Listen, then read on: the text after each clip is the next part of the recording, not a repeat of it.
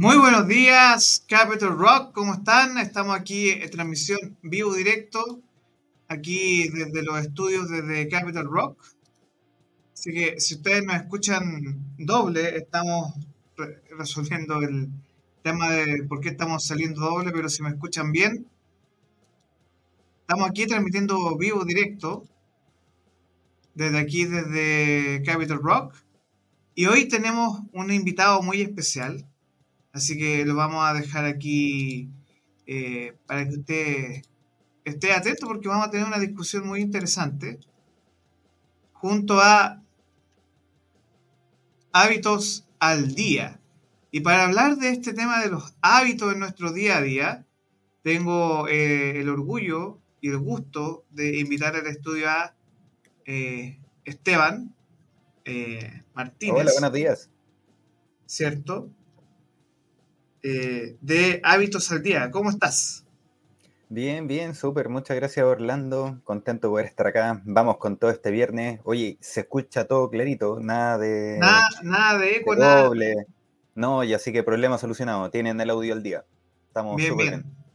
Oye, Esteban, em, nosotros tuvimos una conversación la semana pasada, estuvimos en el ETM Day, eh, y se ha presentado que eh, uno de los grandes desafíos que enfrentamos a nivel de lo que es empresas, organizaciones, es la adaptación al cambio.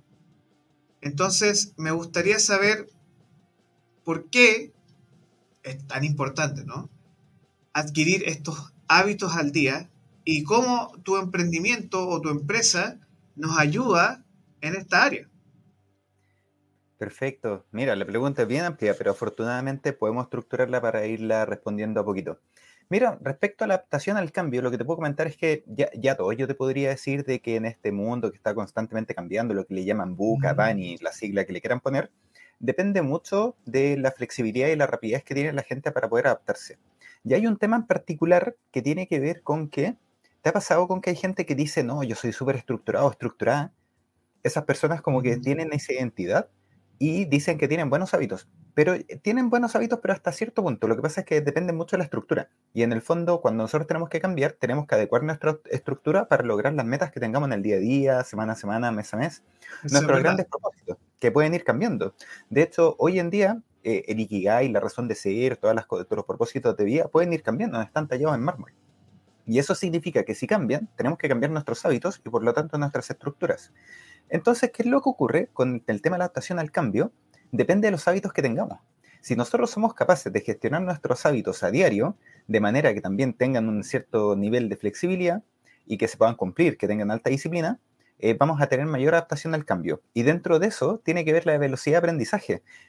Míralo desde cierto punto de vista. La gente que aprende más rápido va a tener mayor adaptación al cambio la gente que aprende más lento se puede adaptar menos rápido al cambio. Entonces, ese, el hábito de estudiar, el hábito de aprender, es, verdad. es un hábito en particular que yo te puedo decir que hay que tener al día si queremos adaptarnos bien al cambio. Ahora, ¿qué tiene que ver en todos estos hábitos al día? Mira, en hábitos al día nos dedicamos a hábitos productivos. Los hábitos productivos son hábitos altamente complejos que yo cuando me puse a investigar de esto, siempre hablé, vi libros que tenían que ver con hábitos, pero hábitos que eran como más pequeños, hábitos más fáciles, como lavarse los dientes, tener temas de alimentación sana. Pero cuando hablamos de hábitos en el trabajo, de hábitos productivos, por decirlo así, hay una diferencia bien grande. Y acá es donde yo quiero invitar a la gente a que también pueda, de cierta manera, ver eh, qué son un hábito productivo y cuáles son los hábitos que son más fáciles. Los podemos dividir en dos. Están los hábitos que son automáticos. Por ejemplo, yo ahora estoy tomando mate pero la verdad es que cuando estoy tomando mate, estoy pensando en lo que voy a decir después, no estoy pensando en mientras tomo mate. Cuando uno se lava los dientes, ¿está pasado que de repente tú estás pensando en otras cosas? Eso es un hábito, pero automático. Entonces hay otro tipo de hábitos que son los hábitos conscientes, que son estos hábitos que nosotros tenemos que hacer, pero plena, estando en el momento. Por ejemplo, ¿a quién no le ha pasado, Orlando, que uno está leyendo un libro y no se acuerda lo que leyó y tiene que volver atrás? ¿A quién no le ha pasado? Entonces, eh, esa parte... Eso es muy interesante lo que de manera, Eso es cuando uno empieza a leer de manera automática. Pero cuando uno quiere tener comprensión lectora, tiene que ser un hábito eh, totalmente presente, que es un hábito consciente. Entonces, en hábitos al día estamos hablando de hábitos altamente complejos. Y lo que te puedo comentar es que cuando uno quiere, de cierta manera, tener mayor eh, adaptación al cambio, emprender en este caso, depende altamente de los hábitos que tengamos en el día. Si al final de cuentas las personas que tienen alta disciplina, que tienen buenos hábitos para poder gestionarlo, son las personas que tienen después menos pendientes, que pueden aprender más rápido, que tienen emprendimientos más ágiles, por decirlo así. Eh, pero la pregunta es después, después que decimos, bueno, y, estamos hablando de hábitos productivos, pero ¿cómo se gestionan? Y yo le enseño a la gente, líderes de organizaciones, de empresas, de equipos, mandos medios, a un método que les permite gestionar estos hábitos, definirlos, por ejemplo. Un hábito productivo hay que definirlo. Hay gente que me dice, por ejemplo, ¿sabes qué? Yo tengo problema de que no planifico diariamente. Bueno, tratémoslos como un hábito. ¿Cómo es el hábito de la planificación diaria? Tiene una cierta cantidad de tiempo, tiene un momento del día, se hace con un paso a paso de cierta forma y ahí pueden entrar todos los tips de gestión del tiempo y de priorizaciones que puedan haber. Pero en el fondo hay un método que te permite primero diseñarlo y después de eso irlo gestionando. ¿Y qué significa gestionar en este caso? Bueno, definirlo, monitorearlo, ajustarlo e ir probando hasta que resulta. Ahora, eh, están dejando comentarios sobre todo la construcción de hábitos, que se supone que tiene que ser algo que viene desde la infancia, desde que tú tienes 3, 4 años, hay ciertos hábitos que son los hábitos que tú dices que son los automáticos. Pero las organizaciones, eh, por muchas circunstancias, se enfrentan a decisiones, ¿ya? Y muchas veces no existe una preparación real para la empresa en el sentido de decir, bueno, nosotros como empresa, más que las competencias, tenemos ciertas dinámicas de trabajo. Por ejemplo, esto viene mucho desde la lógica del estudio también. Eh, cuando yo recuerdo que no nos enseñaban en el colegio técnicas en las cuales tú puedas tener un hábito de estudio, por ejemplo. Por ejemplo. O eh, la disciplina para eh, esa gente que se estresa cuando ve, tiene la carpeta llena de correos y de repente no tiene un hábito de priorizar, por ejemplo, una, las actividades durante el día, ¿no? O sea, eh, voy a leer a primera hora los correos, después voy a hacer tal cosa. ¿Cómo ves tú eh, tu metodología? Porque tú tienes una metodología bien particular. Eh, ¿Y cómo esta metodología funciona en la empresa donde tú trabajas? Déjame contarte cómo parte esto un poco, para que la gente que escucha también puede ver cómo fue que tuvimos que llegar a un método, porque en el fondo yo al inicio nunca pensé que íbamos a llegar a un método, pero la práctica nos llevó a eso. Hay unas preguntas también que han estado haciendo, que ahí si después me puedes ayudar para responderlas bien, sería buenísimo. Mira, ahí eh, respecto a los hábitos que nos enseñan cuando chicos, hay un dicho que se maneja, que se maneja mucho en, la, eh, en educación de párvulo, que es que te puede tomar un año o meses desarrollar un hábito y tres días romperlo. Y eso es cierto.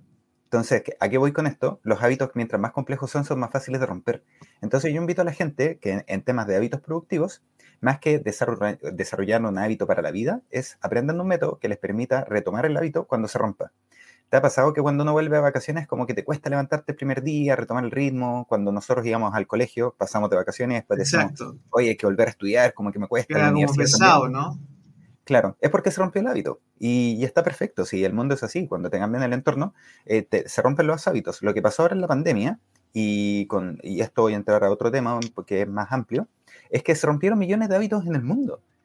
Y porque te cambiaron el entorno. Tú ibas antes a una oficina a trabajar probablemente, después trabajar desde la casa, te cambiaron toda la dinámica familiar, toda la dinámica social, se rompieron los hábitos y era esperable. Pero ¿qué pasó? No teníamos las herramientas para poder adaptar nuestro lugar, nuestro entorno, nuestros hábitos, nosotros mismos, para poder seguir logrando lo que teníamos que lograr, las metas que nos proponíamos. Y te cuento un poco cómo partió todo esto. Yo durante varios años apoyé distintos tipos de organizaciones, de todo tipo, lo que te puedas imaginar, sobre todo colegios e instituciones de educación superior, en procesos de transformación, que también se les conocen como procesos de, de cambio o gestión del cambio. Veíamos planificación estratégica, implementación de planificación estratégica y gestión del cambio, para que después estos cambios fuesen sostenibles en el tiempo. Pero teníamos un problema. Imagínate, después de 3, 4 años trabajando, la gente ya tenía las competencias, los recursos, los tiempos, etc. Y el proyecto terminaba. Yo como consultor ya me iba, seguía siempre en conversación porque después de 3 años uno se encariña con la gente, entonces siempre está en contacto. Y me daba cuenta que después de 6 meses, un año, había retrocesos. La gente tendía a volver a sus viejas prácticas, a sus viejos procesos. Y ese problema se llama adherencia al cambio.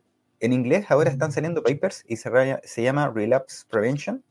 ¿Y qué es lo que ocurre con esto? Es que las teorías de gestión del cambio en general se hacen cargo de la parte de sostener el cambio, pero al final del proceso es un problema de diseño. Yo he estudiado ya cuatro o cinco modelos de gestión del cambio y todos tienen este problema.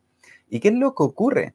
El cerebro está hecho para economizar energía. Esto viene de la, de la neurociencia, pero el cerebro está hecho para economizar energía. Entonces tendemos a generar hábitos para no tener que estar todo el rato tomando decisiones. Tú hablabas de tomar decisiones en nivel organizacional. Los hábitos lo que hacen es como el atajo para no pensar en la decisión y tomarla automáticamente. ¿Y qué es lo que ocurre con esto? Es que el gran problema que había al poder sostener el cambio es que imagínate que a ti te cambian cualquier proceso te capacitan para el proceso, comunicación, etc. Pero si el proceso futuro sigue siendo más difícil que como era antes, tarde o temprano vas a volver a tu vieja práctica, a tus viejos hábitos. Entonces tenemos que gestionar los hábitos desde el inicio, desde el inicio del proceso de gestión del cambio, para que el cambio futuro, este proceso futuro, práctica futuro, sea sostenible en el tiempo. ¿Y cómo se hace? Tratando los procesos como hábitos. ¿Por qué? Porque un proceso es un conjunto de hábitos. Te, lo ejemplifico. Un proceso es un conjunto de actividades.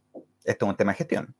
Eh, una actividad es un conjunto de acciones más pequeñas o rutinas.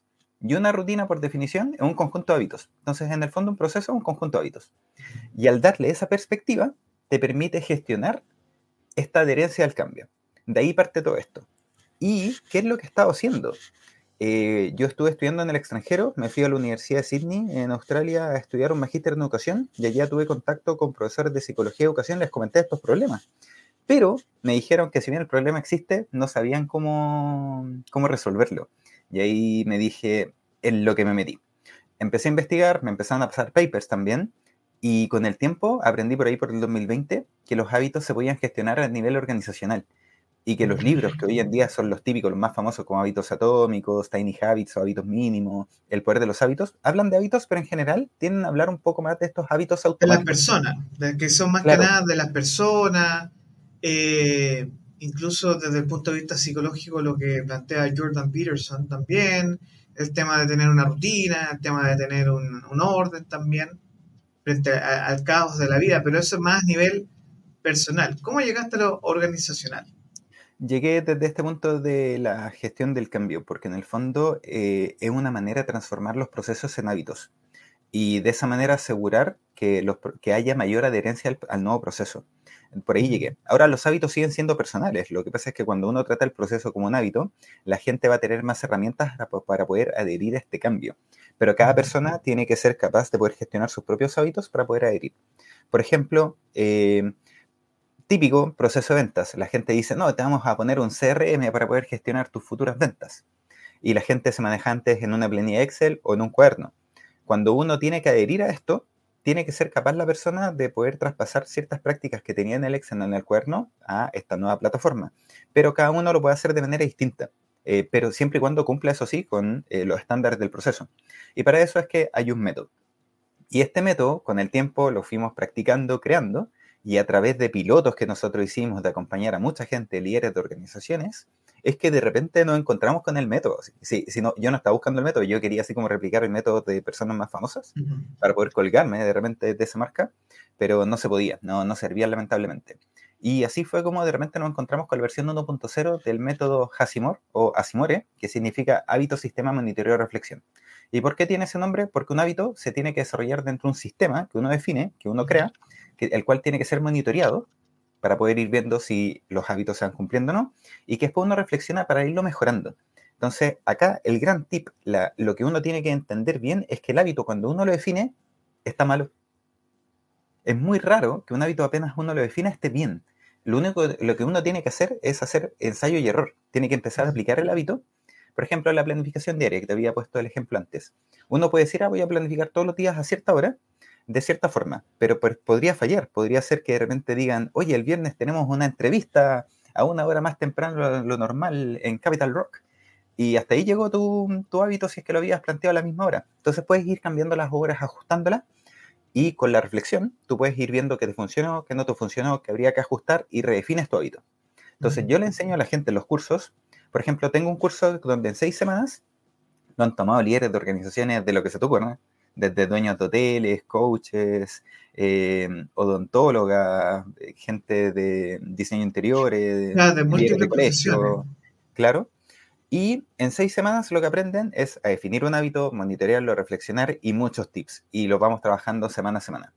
Y al final, ¿qué es lo que ocurre? Cuando tú tienes un método para gestionar cualquier tipo de hábito y lo aprendes, lo que puedes gestionar en realmente es la disciplina. Y acá voy a entrar un poco en lo que hablamos antes de la disciplina. La disciplina lamentablemente no se puede gestionar porque es un resultado. Lo que se tiene que gestionar son los procesos que te explican la disciplina. Y esos procesos que te explican la disciplina son los hábitos. La gente con buenos hábitos tiene alta disciplina, entonces tú tienes que aprender a gestionar tus hábitos. Si no sabes gestionar tus hábitos, no sabes cómo poder aumentar bien tu disciplina. Y la disciplina y la procrastinación, que es este fenómeno que ocurre, ¿tú, tú has escuchado la procrastinación? Se está poniendo moda esa, esa palabra. Sí, o sea, la procrastinación es lo que provoca, porque organizacionalmente, y esto es algo que se discute mucho en cultura organizacional, la procrastinación ocurre principalmente porque hay empleados que no quieren trabajar, que piensan que reciben un sueldo muy bajo al esfuerzo del que ellos hacen. Y al final eh, es un poco esta disyuntiva, ¿no? Que se plantea hoy en el mundo organizacional, que es motivación y, disciplina que, que es el tema, y me gustaría saber tu opinión, que al final la procrastinación, hay gente que, y un fenómeno más millennial, que hay gente que trabaja tres meses, le ofrecen 300 mil, 400 mil o más dinero y se cambian. Y porque van buscando constantemente mejores opciones, ¿no? Claro, claro. Igual eso tiene que ver con, e, ese problema es bien, es como bien multifactorial y uno tiene que ver un tema con motivación, con propósito de vida, con lo que uno mm. quiere hacer en el momento. Eh, y eh, lo que te puedo comentar, eso sí, es que la procrastinación de por sí, si bien tiene que ver con eso, yo te diría que una manera más simple de explicarlo es dejar para mañana lo, que tienes que hacer hoy. Entonces, hay gente que de repente tiene una pila de cosas que hacer y dice, hoy no, esto es mucho, voy a ir primero a la cocina a prepararme algo para prepararme o después dicen, ah, voy a descansar un rato, voy a ver Netflix, o se ponen a ver las redes sociales. Y, las redes sociales muchas veces es como arena movediza, tú le metes un poco y al final uno está atrapado ahí por no sé cuánto tiempo. Pero procrastinar es la misma moneda, pero de cara distinta a la disciplina. Entonces es, es, como el antónimo, por decirlo así, de la disciplina. Entonces la gente que procrastina no es disciplinada, la gente disciplinada es la que no procrastina. Y depende altamente de tus hábitos. Eh, si, tú logras definir un hábito y desarrollarlo y de cierta manera lo implementas, tienes alta disciplina. Si empiezas a dejar las cosas para después y procrastina, hasta ahí nomás llegó tu disciplina. Entonces, y después no llega nunca. Claro. ¿Qué es el problema? entonces, entonces, ¿qué es lo que ocurre con estos cursos, con este método Simore? Es que la gente cuando lo aprende, en el fondo es un aprendizaje que puede transferir también a otros aspectos de la vida. ¿Y qué es lo que me ocurre? Que te quiero comentar es que algo que yo al inicio lo leí en papers, pero que no, no pensé que después de tres semanas del curso la gente lo iba a ver. Eh, de hecho, lo pueden ver en los testimonios de la página web de hábitosaldía.com. Yo, di, yo pensé siempre que la propuesta valor grande del curso iba a ser el alto retorno a la inversión, por decirlo así. Porque si tú transformas tus procesos en hábitos, significa que tu cantidad de pendiente empieza a bajar, pero drásticamente, que mm, empiezas a hacer más cosas, está mucho... ¿Y, ¿Y qué fue lo que ocurrió? Cuando yo le decía a la gente, ¿cuánto mejoraste en tu negocio? Lo que me decían era, Esteban, bajó mi nivel de estrés, así pero mucho. Había gente con nivel de estrés de 1 a 10 como nivel 9 y bajaba a 4 o 5. O me decían, Esteban, ahora termino de trabajar a 6 de la tarde, entonces tengo tiempo para dedicárselo mejor a mi familia. Eh, y, y, claro, y me empezó a cambiar la propuesta de valor. Yo que vengo de todo el mundo de lo que es gestión del cambio, herencia del cambio, eh, cuando uno aprende a gestionar los hábitos, la verdad es que se encuentra con mayor bienestar. Y es porque la productividad es parte de, eh, es como, una, es una de las dimensiones del bienestar. Sí, esa es. Muy bien. Entonces, ahí, por ejemplo, en la página web, si tú te vas un poco más ahí abajo, salen algunos testimonios. Ahí se pueden encontrar, por ejemplo, eh, ahí con Caterina. Ah, pero la Caterina que aquí la tuvimos también. Sí, de hecho, ella tomó el curso. ¿En serio? ¡Wow! ella, sí, fue parte de la primera generación. Todo esto partió en abril del 2023 de este año y ya estamos en la séptima generación de... Tenemos seis generaciones de egresados y en tres semanas más vamos a tener siete generaciones de egresados. Eh, entonces, si te fijas, ahí hay, hay una propuesta de valor que es mucho más grande. Andrea Gallardo de Desafío Latam fue de los primeros proyectos más grandes que tuvimos a nivel de organización, un proyecto súper bonito. Se puede ver en pantalla, ¿no? Sí, se ve súper bien. Eh, ahí lo que hicimos fue que nos pidieron, eh, usando el método Asimore, lo que hicimos fue gestionar un hábito en particular a nivel organizacional, que eran los hábitos de estudio de los estudiantes. Mm. Formamos a la gente que acompañaba a los estudiantes en ser algo así como mentores de hábitos de estudio. Y cuando entrevisté a la gente que, había hecho, que, que, habíamos capacitado, les dije, oye, ¿qué otros beneficios vieron? Y yo esperando que me dijeran, mira, logramos eh, acompañar a muchos más estudiantes, hicimos estos cambios. Y lo que me dijeron fue, ah, yo empecé a usar el método para empezar mejor mi día. Entonces ahora empiezo la hora mucho mejor. Otro me dijo, ahora yo lo uso ahora para terminar el día mejor. Eh, ahora tengo 30% más de tiempo. Eh, entonces empecé a ver cómo ver. Y claro, cuando uno aprende a gestionar sus hábitos, lo que uno aprende realmente, y esto es un mensaje que después tuve que poner en la página porque me lo encontré todo el tiempo, lo que uno realmente aprende al gestionar hábitos es que tú aprendes de manera intencionada que tu día a día sea más fácil. Porque no hay hábito difícil. De hecho, yo le puedo hacer esta pregunta a ti o cualquier persona que esté escuchando. Piensa en un hábito que tengas desarrollado que sea difícil. Es como raro. Como que no, qué opina? es porque los hábitos tienen que ser fáciles. Entonces, transformar los procesos en hábitos es, de cierta manera, tener herramientas para que tus procesos sean fáciles. ¿Qué opinas sobre? Dime. ¿Qué opinas sobre esa persona, esos típicos shorts de YouTube que dicen tienes que odiar lo que haces para ser disciplinado? Tienes que hacer algo que odias para tener disciplina. Mira, lo que te puedo decir es que a, ciertas personas le puede hacer sentido, tiene que ver con su tema valórico. Por ejemplo, los españoles tienen un dicho de que si, de como que tiene que doler. De ahí viene también mucho de que como que si no duele como está mal, está mal. estos dichos que dicen... No eh, pain, no gain. Exacto, no pain, no gain. O el otro dicho que dicen, oye, las cosas fáciles las hace cualquiera. Eh, claro.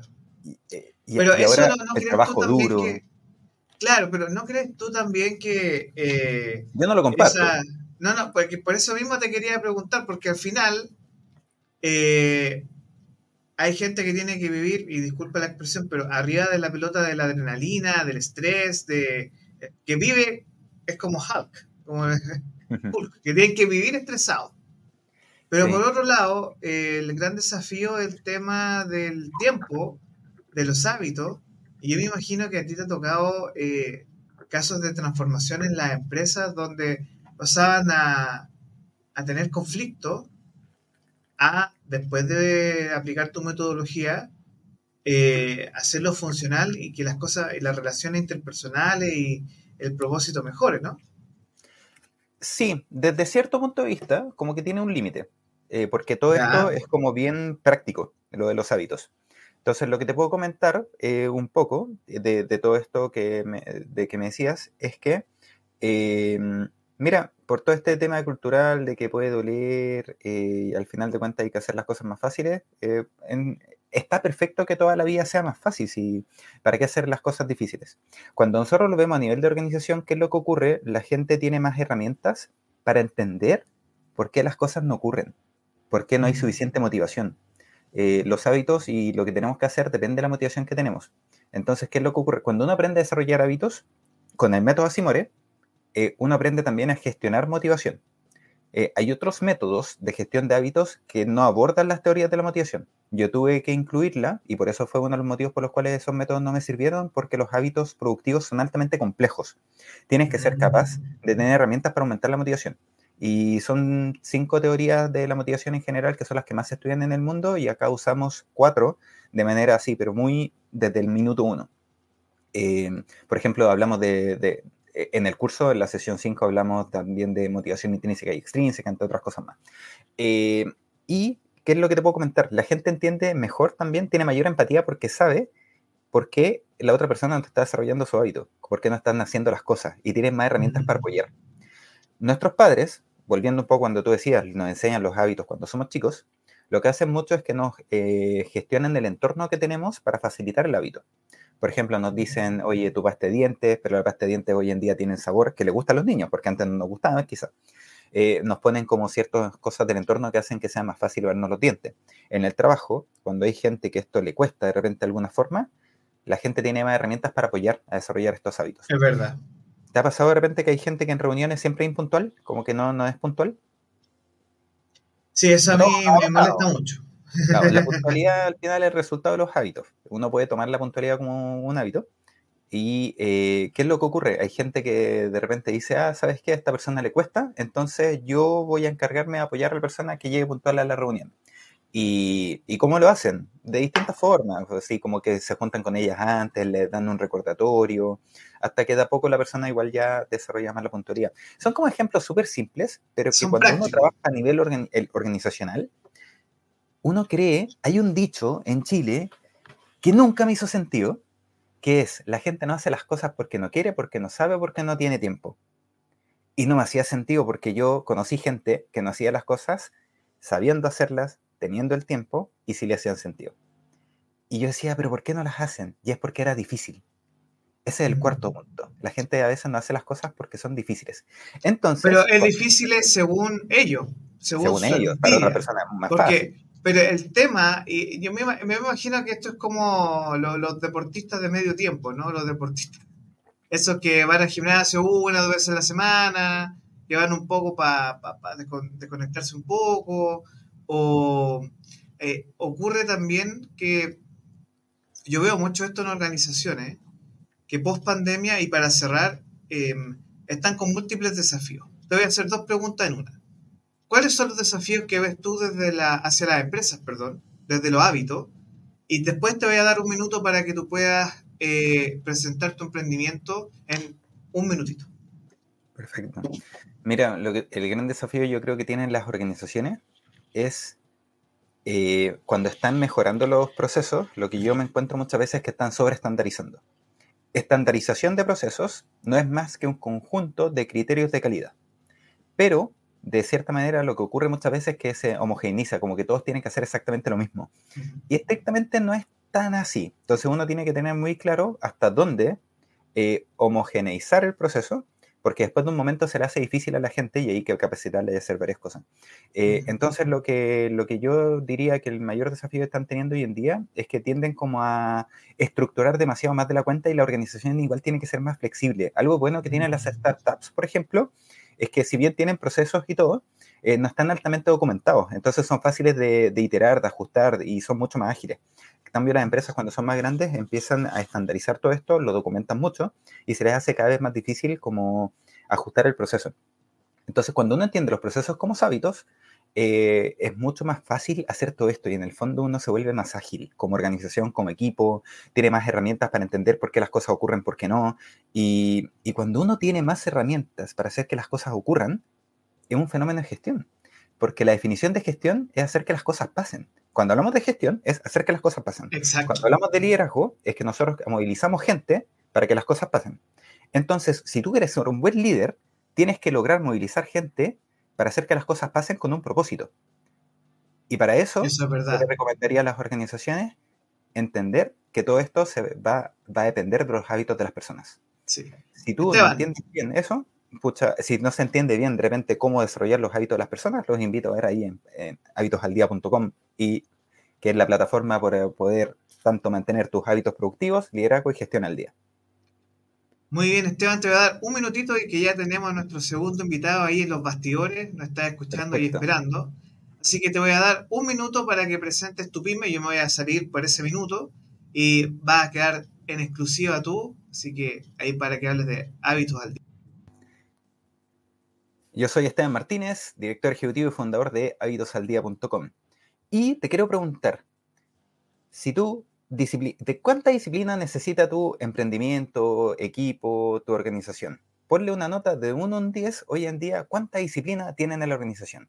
Si de 1 a 10 tu nota es un 7 o menos, en Hábitos al Día te podemos ayudar. tenemos el método Simore, donde en un curso donde en seis semanas la gente aprende cómo desarrollar sus hábitos productivos en el trabajo, puede liderar mucho mejor a los equipos y a sí mismo. Así que te invito a seguir nuestras redes sociales en hábitosaldia.com y nuestro newsletter, que ahí lo puedes ver, eh, donde eh, publicamos los mejores tips cada dos semanas. Así que nos estamos viendo y que podamos ayudar y tener honor de mantener tus hábitos al día. Hasta luego, un abrazo. Voy a mostrar de nuevo la pantalla para que arriba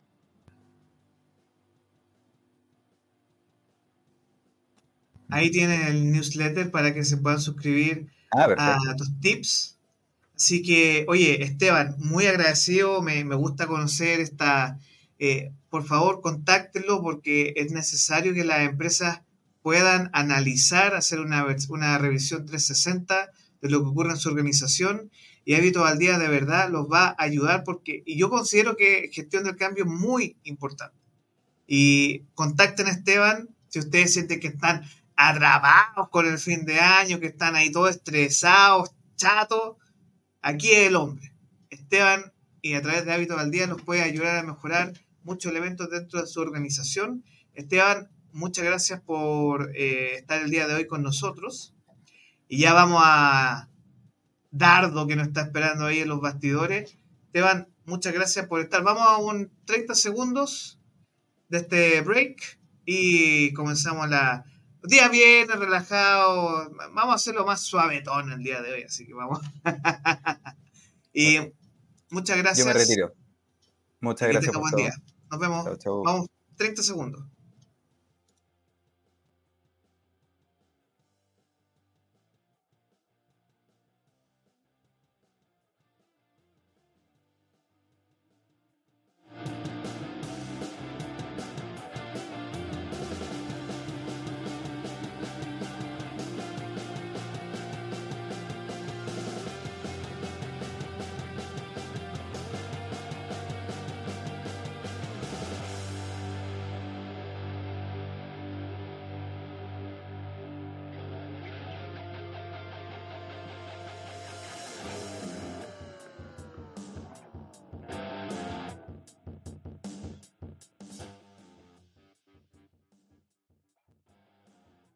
Estamos de regreso aquí en Sin Excusa, es viernes, vamos a intentar relajarnos, porque yo sé que vamos a tener una conversación interesante ahora.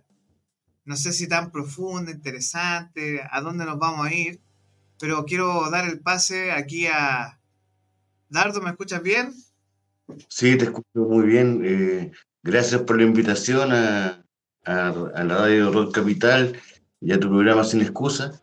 Eh, y bueno, eh, estando acá y escuchando un poco la, al entrevistado anterior, concuerdo con eso de que la necesidad de que las organizaciones empiecen a dialogar a partir de una construcción de, de hábitos y a partir de una construcción de, de, ver una mejora continua en una lectura 360 de su... Exacto. De, de su forma de construcción, ¿no? Eh, ¿por, qué, ¿por, qué, parto por, por, este lado? Porque eh, a mí me interesa mucho el tema de, de, la industria cultural y la industria creativa. Eh, yo actualmente dirijo una, agencia creativa que se llama Media Lab X. Estamos partiendo con el tema. De, la agencia tiene como, como formato y base dos experiencias bastante interesantes que son laboratorios de, de construcción de conocimiento por ahí por el año 2006-2007, apareció un movimiento que se llamaba Radicom, que era la red de aliados con el conocimiento como un bien público de la humanidad, con este tema del Creative Commons y la liberación de, de, del, del, conocimiento como parte del pro común, ¿no? Y en ese concepto aparece, aparece una iniciativa interesante que es el del Prado, que aparece como una iniciativa, una iniciativa de, de lectura de, desde lo cotidiano y la construcción de un relato. Y a partir de eso pasan, pasan los años y yo me empiezo a involucrar con estas organizaciones y llevo el concepto del Media Lab como un laboratorio de ideas, donde el, Media Lab es donde eh, se concentran eh, distintos laboratorios de construcción, de participación ciudadana, de, de comunicaciones, de creatividad, iniciativas de comercio justo, basado en un modelo que se llama el modelo I más D más C. Innovación más desarrollo más comunicación, innovación más desarrollo más creatividad, innovación más desarrollo más cultura, innovación más desarrollo más ciudadanía y innovación más desarrollo más comercio justo. En ese contexto, eh, se genera un proyecto, uno de los laboratorios que se genera ahí, un laboratorio que se llama Frecuencia Velvet, que empieza a tener como una, una rotativa en distintas plataformas, distintos formatos, y creando distintos, distintos productos, que eran productos eh, de, de, audio en formato podcast. Distintos programas pasaron, los primeros fue Ciudadano al Poder, después Ajeno Incómodo, y, y, así pasaron el tema y llegamos a esto que el podcast actual que estamos ahora en Spotify, que se llama Ahora es cuando. Y ahora es cuando. ¿Y ahora es cuando? ¿De qué se trata? ¿Ahora es cuando? Allá voy. Ahora es cuando eh, tiene que ver un poco con, con, este contar el relato, la historia de los no contados. O sea, se cuenta la historia desde, desde el poder o desde, desde la crisis misma, ¿no? Entonces esto tiene que ver con la historia de, de cuentos que, que, que, no son, no se conocen mucho. Por este caso, cuando partimos con el primer podcast, partimos con, con la lectura de tres autores, o sea, de, de, tres temas, me acuerdo, que era la traducción de tres temas, uno de The Cure, uno de YouTube y otro, y otro no me acuerdo, de, de Smith parece. Y hacíamos un análisis y, eh, de, los textos con, el tema. Después con, con, la poesía, con la poesía de Alejandra Pizarnik, empezamos a buscar cosas. Y de ahí empezamos a contactarnos con gente de otros lugares. Resulta que llega un amigo que eh, es la persona que le hace la gráfica Jorge González al, disco pongo Naked Tunes de Jorge González como fondo y la gente de Art Motion Studio allá en Berlín le gustó el tema y ellos hacen la gráfica del podcast. fue como el primer, el primer approach. Después tenemos eh, una corresponsalía permanente desde, desde Italia con, con Alfonso mm, Osandón Antiquera, que Alfonso Osandón fue presentador de Bolivia TV y de, Telesur, y ahora está en, en, en, Italia. Él tiene que salir de manera forzosa de Chile y se va para allá.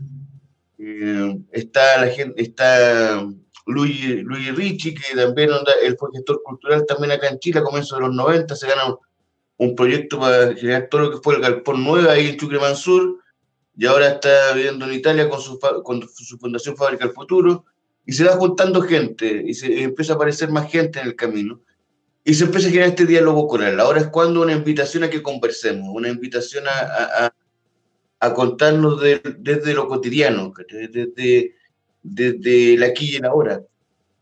Y, y, es como, ha sido como bien entretenida la experiencia porque el podcast es un formato bien, bien libre que te permite ser, sí, te permite, te permite ser muy, muy, muy flexible en, en la temática y en la forma como se enfrenta. Por eso, yo trabajo mucho con música, música independiente, música show gay sobre todo y todo el tema. Por eso, uno de los podcasts, me acuerdo que se llamaba Amor y Rever, y eran puras canciones, para cortarse la pena, había una canción que se, llama, Este amor es jodidamente correcto, que lo cantaba un tipo que, eh, una banda que se llama El dolor de ser de corazón puro, una onda rareza que va cachando y que va con, eso va articulando el relato y se va generando ahí un tema que no dura más de 20 minutos, son tres entradas, son tres personajes, son, son, son tres, tres cortes, ¿cachai? Siempre, ¿cachai? Se mantiene esa tónica con el fin de que sea, que sea algo eh, liviano, ligero, pero también que te diga, oye, ¿cuándo viene el otro? ¿Cachai?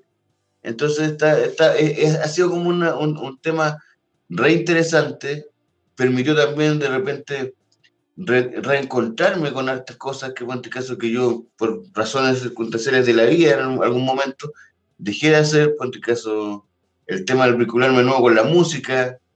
Eh, yo cuando, en el año 91 partimos con una banda que se llamaba Esclavos de la Perfección, que hacíamos una suerte de música electrónica, éramos como el primer grupo que solamente éramos teclados, eh, éramos muy niños, tocamos, me acuerdo, en el trole, tocamos, o sea, yo tocamos Blondie, en el trole, en el Get, en, todo, en, un circuito de escena, tocamos una o dos veces, nos convertimos como una cuestión de, si estuviste ahí, lo viviste, si no, te lo contaron. Y de ahí pasé a, siempre componiendo las letras y siempre em, muy vinculado hasta a ciertas sensibilidades. Que yo hablo desde a veces desde, desde el amor, pero más desde el desamor. No he tenido como mucha, mucha suerte en esa historia. Entonces la música es como ven, eh, me, asocio más al, al, tema desde como de la melancolía, ¿no? Oye, ¿puedes eh, hacer una, una aceleración y, consultas? Porque eh, siendo podcastero y trabajando en multimedia y siendo músico también desde tu lado, em, ¿qué desafíos te enfrentas tú desde tu proyecto Media Lab y desde la música? Pero, ¿qué, qué se, ¿cómo proyectas tú? Porque si conversamos de ideas, eh, está bien jodida la cosa, ¿no? estamos en un mundo post pandemia, eh, estamos en una realidad líquida, le llaman ahora. Sí. El viejo Bauman no está tan loco, decían por ahí. Claro, entonces ahora nos enfrentamos a un mundo donde, claro, eh, lo que uno cree que es A es B y hasta puede ser hasta C, y al final lo que nos está ocurriendo es que eh, en esta realidad líquida eh, nos enfrentamos a diferentes procesos. ¿Cómo lo ves tú? Desde sabiendo que a ti te gusta la idea y me imagino que tú tienes una perspectiva un poco más profunda que esto, ¿no? Mira, desde el punto de vista, hoy día yo creo que vivimos en una, en una situación que es maravillosamente aterradora. ¿Por qué maravillosamente aterradora? Porque hoy día, nos enfrentamos, hoy día nos enfrentamos a, una sociedad que tiene la mayor cantidad de herramientas para poder dar vida a ideas, pero a la vez esa herramientas superan la idea. ¿Me explico? Inteligencia artificial. Inteligencia artificiales, por una parte, pero también anda el tema de la, falta de un relato que sea hoy día del siglo XXI. Cuando Bauman hablaba de esta liquidez del mundo, que el, amor líquido, la, sociedad líquida, la política es líquida, todo es líquido, pero si tú te das cuenta, ¿cuál es el problema hoy día en la sociedad? Que trata de mantener estructuras sólidas.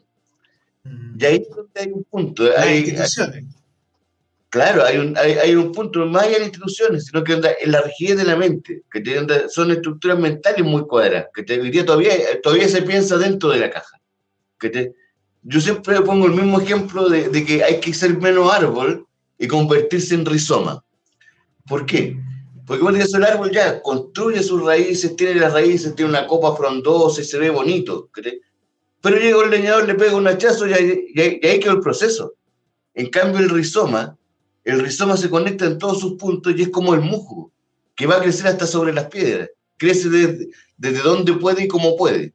Y creo que la idea... aprender de la cultura del reino funky. Claro, hoy día, hoy día lo que está pasando, estos rizomas que están dialogando, ese diálogo está recién empezando como a fluir. Yo, esto estamos viviendo los segundos locos 20, los, los locos 20 del siglo XX. Se generaron las mayores vanguardias. La República de Weimar, se genera el, surrealismo y aparece toda una forma de ver el mundo muy distinta que rompe con la realidad de esa época. Hoy día, y por eso digo que estamos en la misma. claro, porque eh, es re interesante el punto que tú tocas porque hay una discusión que yo siempre tengo y, que la veo de la siguiente perspectiva. Eh, más allá de ser una realidad líquida o no, mi percepción es que estamos como, no me voy a poner religioso, pero estamos como eh, en el paraíso, niños recién aprendiendo a usar este juguete nuevo que es Internet, inteligencia artificial, y eh, que se puede usar de las maneras más perversas posibles con fines político-electorales, a eh, algo que yo me muero de la risa, me mata de la risa, de que eh, las canciones hechas por inteligencia artificial de Bad Bunny son mejor que el disco nuevo de él. y por eso él se enoja. Y por eso él se enoja, porque una inteligencia artificial lo hace mejor que él. Exacto. Y, es para chiste, ¿cachai? O sea, eh, son canciones estúpidas, pero son buenas, son chistosas. Lo que evidencia, lo que evidencia que lo que representa Bad Bunny como forma cultural nunca fue tan, tan perfecto, ¿cachai? Porque a la primera la inteligencia eh, artificial lo supera, lo sobrepasa, ¿cachai? Y es interesante eso, porque tú quedáis como, eh, ¿en qué momento va a ocurrir este, esta transición? Porque ya estamos en una transición, pero eh, en algún punto no vamos a poder reconocer, por ejemplo, uno de mis grandes temores es que se lancen estos videos fake news con algo terrible y en realidad sea todo hecho por inteligencia artificial y se declaren guerras por eso. Claro, o sea, de hecho, hay un documental de unos de los españoles que lo hicieron por ahí por ah, junio, más o menos, mayo, junio, donde ponían ese escenario y ponían el tema de que el gran debate frente a la inteligencia artificial es un debate ético. ¿Hasta dónde, hasta dónde es el límite? ¿Cuál es el límite de, este nuevo mundo, de esta nueva, forma de construir realidad?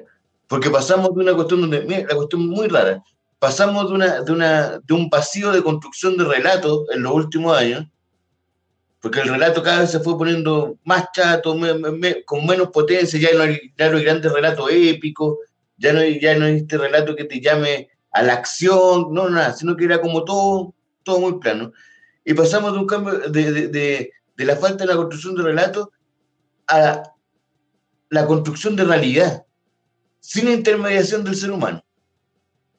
Porque yo puedo programar un bot y ese bot lo conecto a, ChatGPT4 o lo conecto a otra inteligencia artificial, que hay, ya hay inteligencias artificiales que superaron a ChatGPT, eh, y lo conecto, lo programo y le digo, ah, esto, esto y este otro, y, y lo va a hacer. ¿Qué y va a construir una realidad a partir de, su propia vida. Le diste vida. Hoy día tú puedes dar vida a estos fenómenos que son terribles. Como decís tú, se puede generar, se puede generar guerra. Ya lo vimos, ya lo vimos. O sea, los primeros intentos de que pasaron electoralmente con, con usos de voto y cuestiones vienen en la campaña de Trump. Y ganó.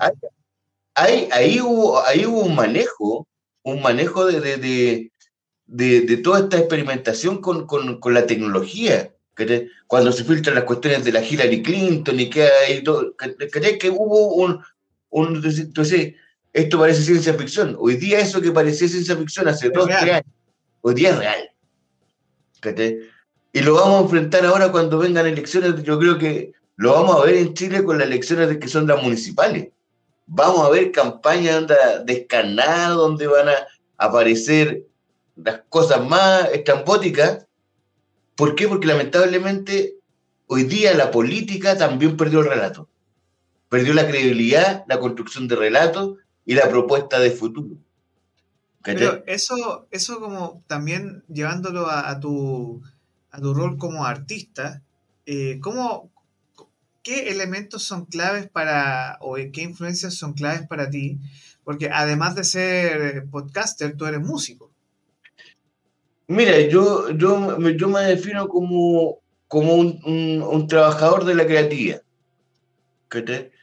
Yo soy un, trabajador de la creatividad, de repente eh, he, transitado por, más que la música, siempre soy como frontman de, de, la banda que escribo las letras. Eso es como, soy como, me falta el pandero ahí, pero soy como, como adelante.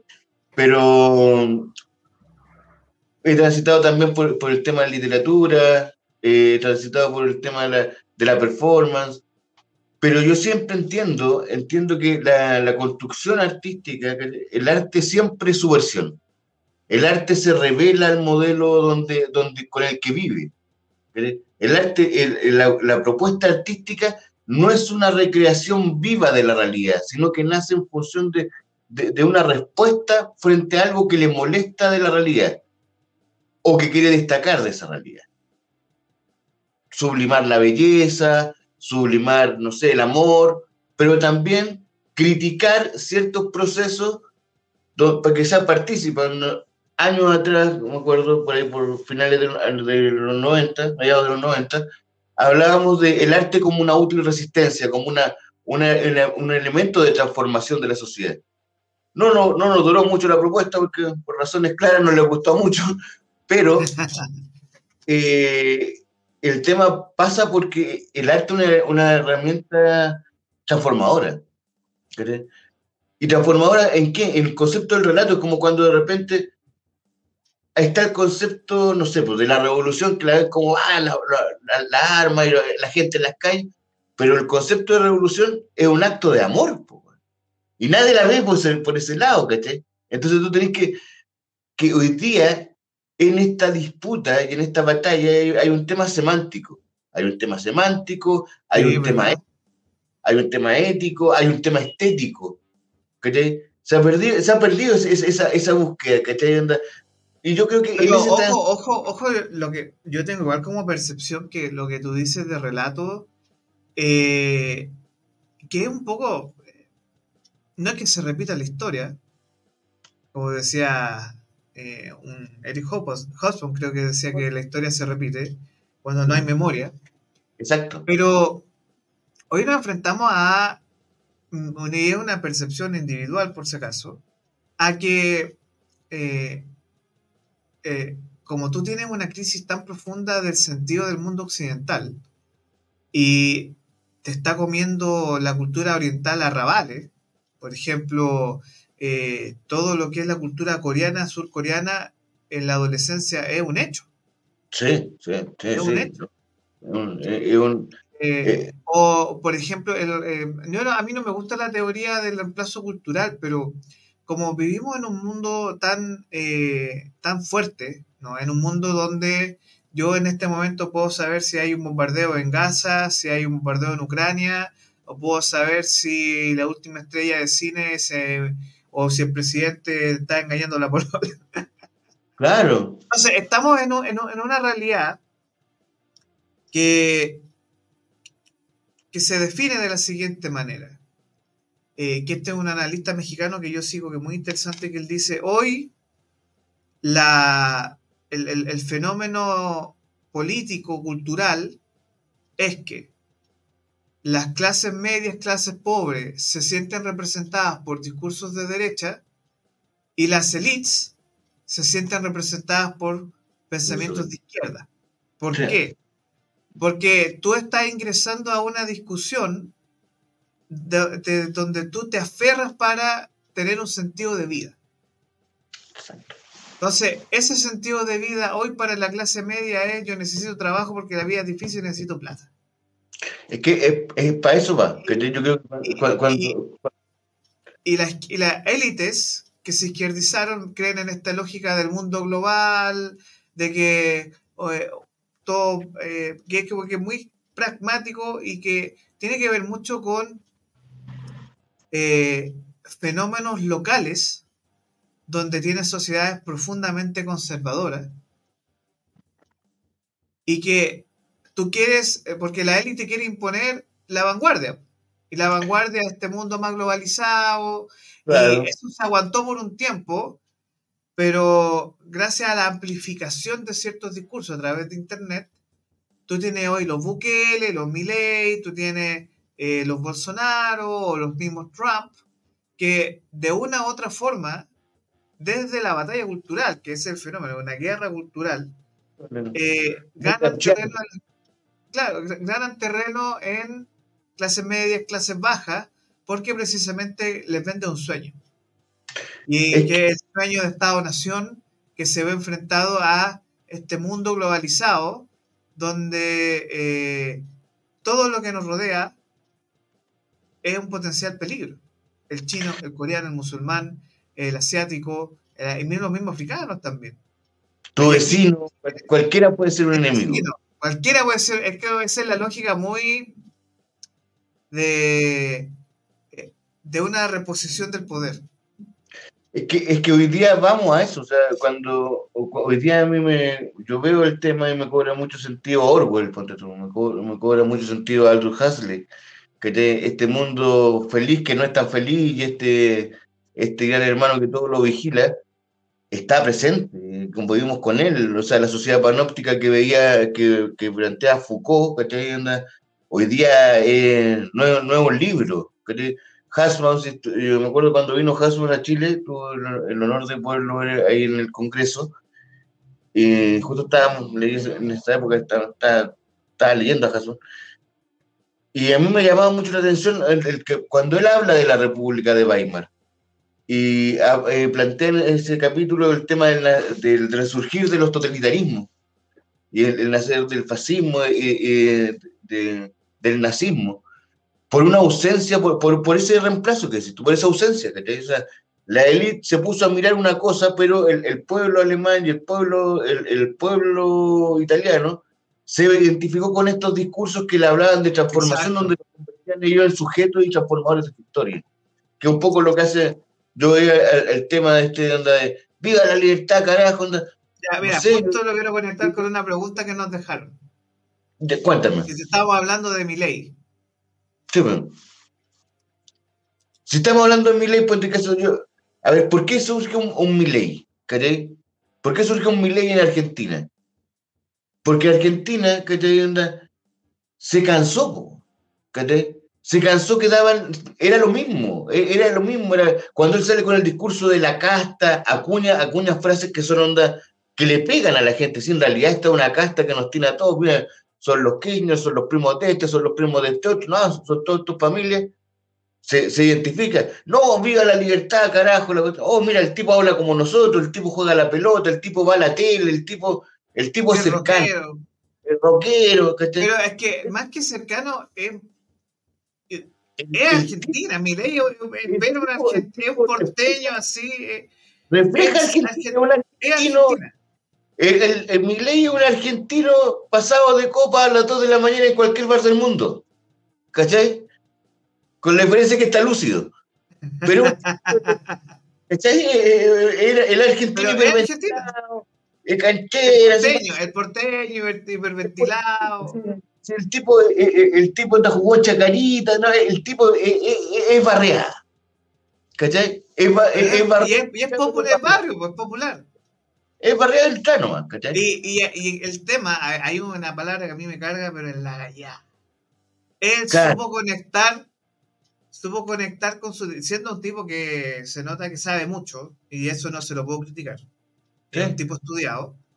Pero esa es la gracia de él, que él supo conectar con un discurso en una época que tú, por ejemplo, tú tienes un Bukele. Claro. Un Bukele es un tipo eh, descendiente árabe, salvadoreño, descendiente árabe, viene con una disciplina ahí detrás del, mismo papá, sino, eh, eh, es bien fuerte lo que ocurre con esto, y, la mayoría de estos fenómenos, por ejemplo, yo me acuerdo mucho, estaba leyendo hace poco, de la caída, el auge y caída de la Jacinta Ardern, que esta era la primera ministra de Nueva Zelanda, que estaba amamantando a la guagua, toda la cuestión. Y ya nos pasamos de, la hora, así que nos quedan dos minutitos. Pero eh, cayó porque no, no, supo continuar con una solidez de discurso porque creo que detectaron un caso de corrupción o le dieron vuelta en una votación en el Congreso y se renunció y se enojó. Chao. Entonces, eh, la percepción que tengo yo en este debate de ideas y de discurso es que al final em, hay mucho sinsentido. Hay mucho eh, gente que, por, ejemplo, eh, algo que a mí me... yo, yo no, es que lo encuentro estúpido, pero eh, estas protestas de, por ejemplo, Stop Oil, detengan el petróleo yendo a dañar obras de arte. Es una estupidez. Es una estupidez. Pero, pero tú quedáis como, oye,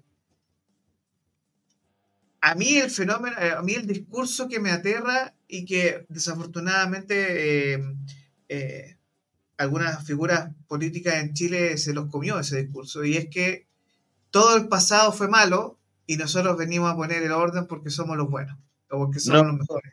O sea, y eso, un, país sin memoria, un país sin memoria no construye futuro. Nosotros somos somos, somos un país que tiene que caminar con sus heridas, con sus cicatrices, que están, hay cicatrices abiertas, pero hay que tener el tema, la claridad que no podemos negar, caer en el negacionismo de decir que, onda, que se, inventó la, eh, se inventó Chile a partir de, no sé, a partir del Frente Amplio, es una estupidez, ¿cachai? acá, acá hay, hay procesos que nunca se, que nunca se, se vieron todavía hay, hay, muertos que no se encuentran, hay, hay, verdad en la medida de lo posible, hay casos de corrupción que están tapados, ¿cachai? Hoy, hoy día existe, eh, eh, hoy día todavía existe persecución, hay gente que, onda, que, que, tiene que salir de Chile porque piensa de una manera distinta, ¿cachai? Entonces, onda, toda esa realidad se tapa bajo la alfombra con esta cuestión de, no, nosotros somos los pros, ¿a dónde están los pros? Escondidos ahí, buscando los computadores que se arrancaron, ¿cachai? Pero ahí tú te das cuenta, ahí tú te das cuenta también que en realidad lo que enfrentamos globalmente es que en esta realidad líquida que se vive, vivimos un sinsentido porque es un mundo atomizado, eh, es un mundo atómico. Y la pandemia destruyó ese tejido social. Porque hoy, a nivel, tú por primera vez en la historia tuviste un fenómeno global donde todos estaban hiperconectados, encerrados en sus casas. Exacto. O sea, el, el tema de, de, el hiperindividualismo se hizo notar. Que hoy día, ¿qué es lo que pasa cuando hablamos del tema de, de, la revolución del sentido, de, la construcción de, la revolución de ese sentido, que el, más común de los, eh, el, sentido común, que debería ser el más común de los sentidos, el que no existe. que Hoy día es una falta de sentido común, hoy día, ¿qué es lo que falta? El diálogo, cuando las ideas dialogan y se convierten en acción, por eso cuando, cuando nosotros nos planteamos este desafío de hablar de, de, ser una agencia creativa, un, un, laboratorio de ideas, y producir, onda, producir relatos, discursos, acción, y, y, a partir de eso ir generando instancias como esta, poder, poder, poder darnos el tiempo de hablar de algo que, que, que va más allá de lo inmediato. Hoy día ese es el desafío, de decir, oye, nosotros somos pasado, presente y futuro, pero no podemos construir solamente futuro o solamente presente o quedarnos en el pasado. En la medida que nosotros como sociedad avanzamos, es cuando estos tres relojes, el del pasado, el del presente y el futuro, están interactuando. Eso es verdad. Dialogar. Entonces, nosotros como sujeto, como en el caso tuyo, que estáis en la comunicación, en el tema, ¿cuál es, nuestro, cuál es nuestro, nuestro aporte? Generar los espacios para que esos tres mundos estén en constante diálogo. Eso y hacer la crítica. Porque ahí es donde está el punto. Donde hacer la cosa fácil, la cosa, la cosa graciosa, la hace cualquiera. Ponerle el pecho, y por eso te agradezco la invitación a tu programa, porque me encantó onda, los temas que hemos tratado. No se tratan todo, todo el tiempo onda, vamos a estar hablando de liquidez, de Bauman, de Hasbaum a las 8 de la mañana. Eso no se hace en Chile. Se está hablando de, quién se acostó con quién, de dónde salió. Claro, es que lo que pasa es que. Y esto, esto que estás diciendo tú, esto, esto de sin excusa, me gusta. Lo asocio con, con, el, con el ahora es cuando, porque ahora es cuando y sin excusa es que tenemos que estar, es que tenemos que hacer, es que tenemos que construir, es que tenemos que conocernos, que tenemos que, que reencontrarnos y reencontrarnos en esta cuestión para una cuestión que, que no tengamos después que ver, no sé, pues que aparezca el, el un, populista que de repente nadie quiera, pero que, como dices tú, que enganchó con la gallá. No, no somos gallá, no somos. Acá hay, hay, hay, hay, un, hay un, un, pueblo, hay una ciudadanía, hay trabajadores, y están todos descontentos con lo que hay, güey. Pero que ese descontento, ojo, eh, para ir ya cerrando la discusión, lo que nos ocurre, y esta es mi percepción más global, em, hay un concepto de Yuval Noah Harari, que es un historiador, que a mí me, que a mí, yo leí el Homo Deus, el Sapiens, y me sigue dando vuelta, un concepto que él habló de los humanos desechables. Y uno de los fenómenos que enfrentamos hoy a nivel masivo, mundial, es que por primera vez en la historia tiene humanos que no sirven para nada. Y ahí es donde ingresan los discursos fascistoides. Exacto. Porque es exactamente el mismo fenómeno que tuviste hace 100 años atrás, donde con otra revolución tecnológica cultural, que fue la de la radio, la televisión, donde la amplificación de discursos de odio, porque si hay algo que le gusta al algoritmo del odio, Exacto. Eh, es donde ocurren estos fenómenos donde gente que es desempleada o personas que sienten mucha frustración en su vida, escuchan a este tipo, y, y, que y eso es lo simpático, en una época donde supuestamente se acabó este relato maximalista, totalitario, bueno, pareciera ser que esos discursos no estaban tan lejanos de la, tan lejanos de la realidad. Y precisamente los nuevos fenómenos se traducen en eh, un fenómeno que te lo voy a dejar para, para otra discusión. En el mundo de hoy gobiernan las minorías. Que, ojo con eso, con lo que voy a decir entiendo Los gobiernos, gobiernos que gobiernan para ciertas minorías y donde tú tienes una gran masa de personas que no se sienten parte de. Que eso lo ves, en, que lo ves en Estados Unidos, lo ves en, Europa muy fuerte, sobre todo porque en Europa tú tienes un problema de que los europeos están desapareciendo, porque el tema de, la migración y de hecho, se habla mucho del concepto de la Europa islámica, por ejemplo, que es un bombazo. Eh, por ejemplo, en América Latina estamos enfrentando por primera vez una revolución protestante, donde ya como la Iglesia Católica está cayendo, nos estamos enfrentando a fenómenos como Milei que responden a un concepto totalmente eh, protestante en, el sentido no, no católico. Bolsonaro también donde venía Bolsonaro evangélico. Eh, y al mismo tiempo tú te enfrentas con un mundo que quiere todo ahora, todo ya, comprar en Chain y en AliExpress todo barato. Es bonito y barato, es, como eso, viva rápido, compre, compre mucho, endeudese y baratito y trate de ser feliz como pueda.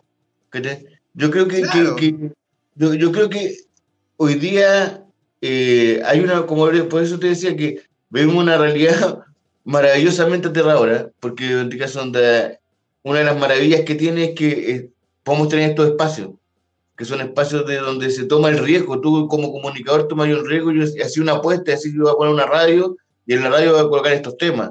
¿cachai? Es tomar riesgo, hoy día es tomar riesgo, hoy día cuando, cuando nosotros como agencia creativa, invito a la gente donde que de repente vamos a estar en contacto. Nosotros, yo decidí, en este caso, saqué el sitio web, lo eliminé, lo cambié por un, por, por, por, por un tema de, de Basecon, que es una inteligencia artificial que me permite que, que, todo llegue ahí, que, para que sea más rápido, que a un puro clic llegue, porque las páginas cargan cargan lento, porque los servidores se caen y porque no tenéis relación directa con la gente. Yo creo que hoy día va todo con el, con el tema de, de darnos el tiempo de empezar a hablar en función de una construcción distinta y una construcción que, pase por, por, por, por estos textos. Este hito que tiene que ver con lo, con, con, con lo ético, con lo estético, con, con, el, con, el, con el tema de decir, oye, ¿por, qué tanta pelea? Si la podemos hacer más simple. Oye, eh, Eduardo, Eduardo, mira, yo desafortunadamente tenemos que dejar la transmisión hasta acá. Yo, yo, sé que esto da para hacer una unidad todos los viernes a hablar, porque ahí. Yo, yo yo no tengo ningún problema. Sí. Ya pues. Oye, Eduardo, te voy a dejar un minuto para que hables, porque también es eh, importante que tú puedas eh, decir dónde te encontramos, qué es lo que hace, quién eres tú, así te doy un minuto para que tú te puedas presentar a nuestra audiencia y tú puedas comentarnos dónde te pillamos, eh, música, todo eso. Así que vamos contigo ese minuto. Perfecto.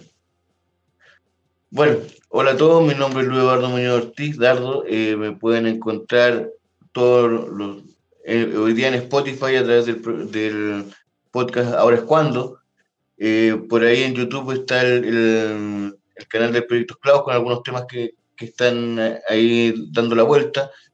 Eh, ahí en, en, el tema del, del podcast eh, hablo acerca de esta forma de empezar a conectarnos, empezar a dialogar y lo invito también a conocer lo que es la agencia creativa Media Lab X, que es la que da vida a este podcast y lo que da vida a la frecuencia Velvet. Y ahí nos vamos a conectar a través de la forma más simple. Yo eh, he tratado de minimizar eh, el, el, tema hasta que nos que nos contactemos vía código QR, que nos contactemos vía el WhatsApp directo mío. Yo creo que mientras más simple es la comunicación, más efectivo es el impacto y más y mayor es la proyección. Yo creo que la invitación es que ahora empecemos desde esta hora es cuando empecemos a conversar, a dialogar, a, a entendernos desde nuestras diferencias y, y, a partir de nuestras diferencias construir un, un nuevo imaginario colectivo a, a, partir de esto, de la colaboración, pues a partir de lo colaborativo, a partir de, de este ser y estar en el aquí y en la hora con, con la mayor proyección de, de futuro. Eso. Oye, Eduardo, muchas gracias. Eh, me encantó conversar contigo el día de hoy. Esto también va para, va para, Spotify también, así que ahí vamos a tener una, eh, una, ahí te voy a mandar el corte y para que tengas el, eh, la parte que conversamos, pero eh, un poco para cerrar la, es porque podemos hablar, hablar, hablar, hablar, pero un o sea, poco el llamado que yo quiero hacer y me imagino que tú lo compartes es que, eh, como dijo Lucho Dala, atente al lupo. Atente al lupo. esa es, esa es, atente al lupo. Hay que, hay que estar atentos. Ya. Eduardo, nos vemos, que tengan un buen fin de semana, descansen, cuídense. Seguimos hablando, los vemos el día lunes. Tenemos un especial de Tantra. Va a hablar de erotismo y sensualidad para las parejas, sobre todo para que el hombre aprenda a ser más cariñoso con la señora, con la polola. Así que la comprende, la escucha. Así que nos vemos, que tengan buen fin de semana. Esto fue Sin Excusas este día viernes, que ya estamos inaugurando las transmisiones los días viernes. Nos vemos, que tengan buen fin de semana.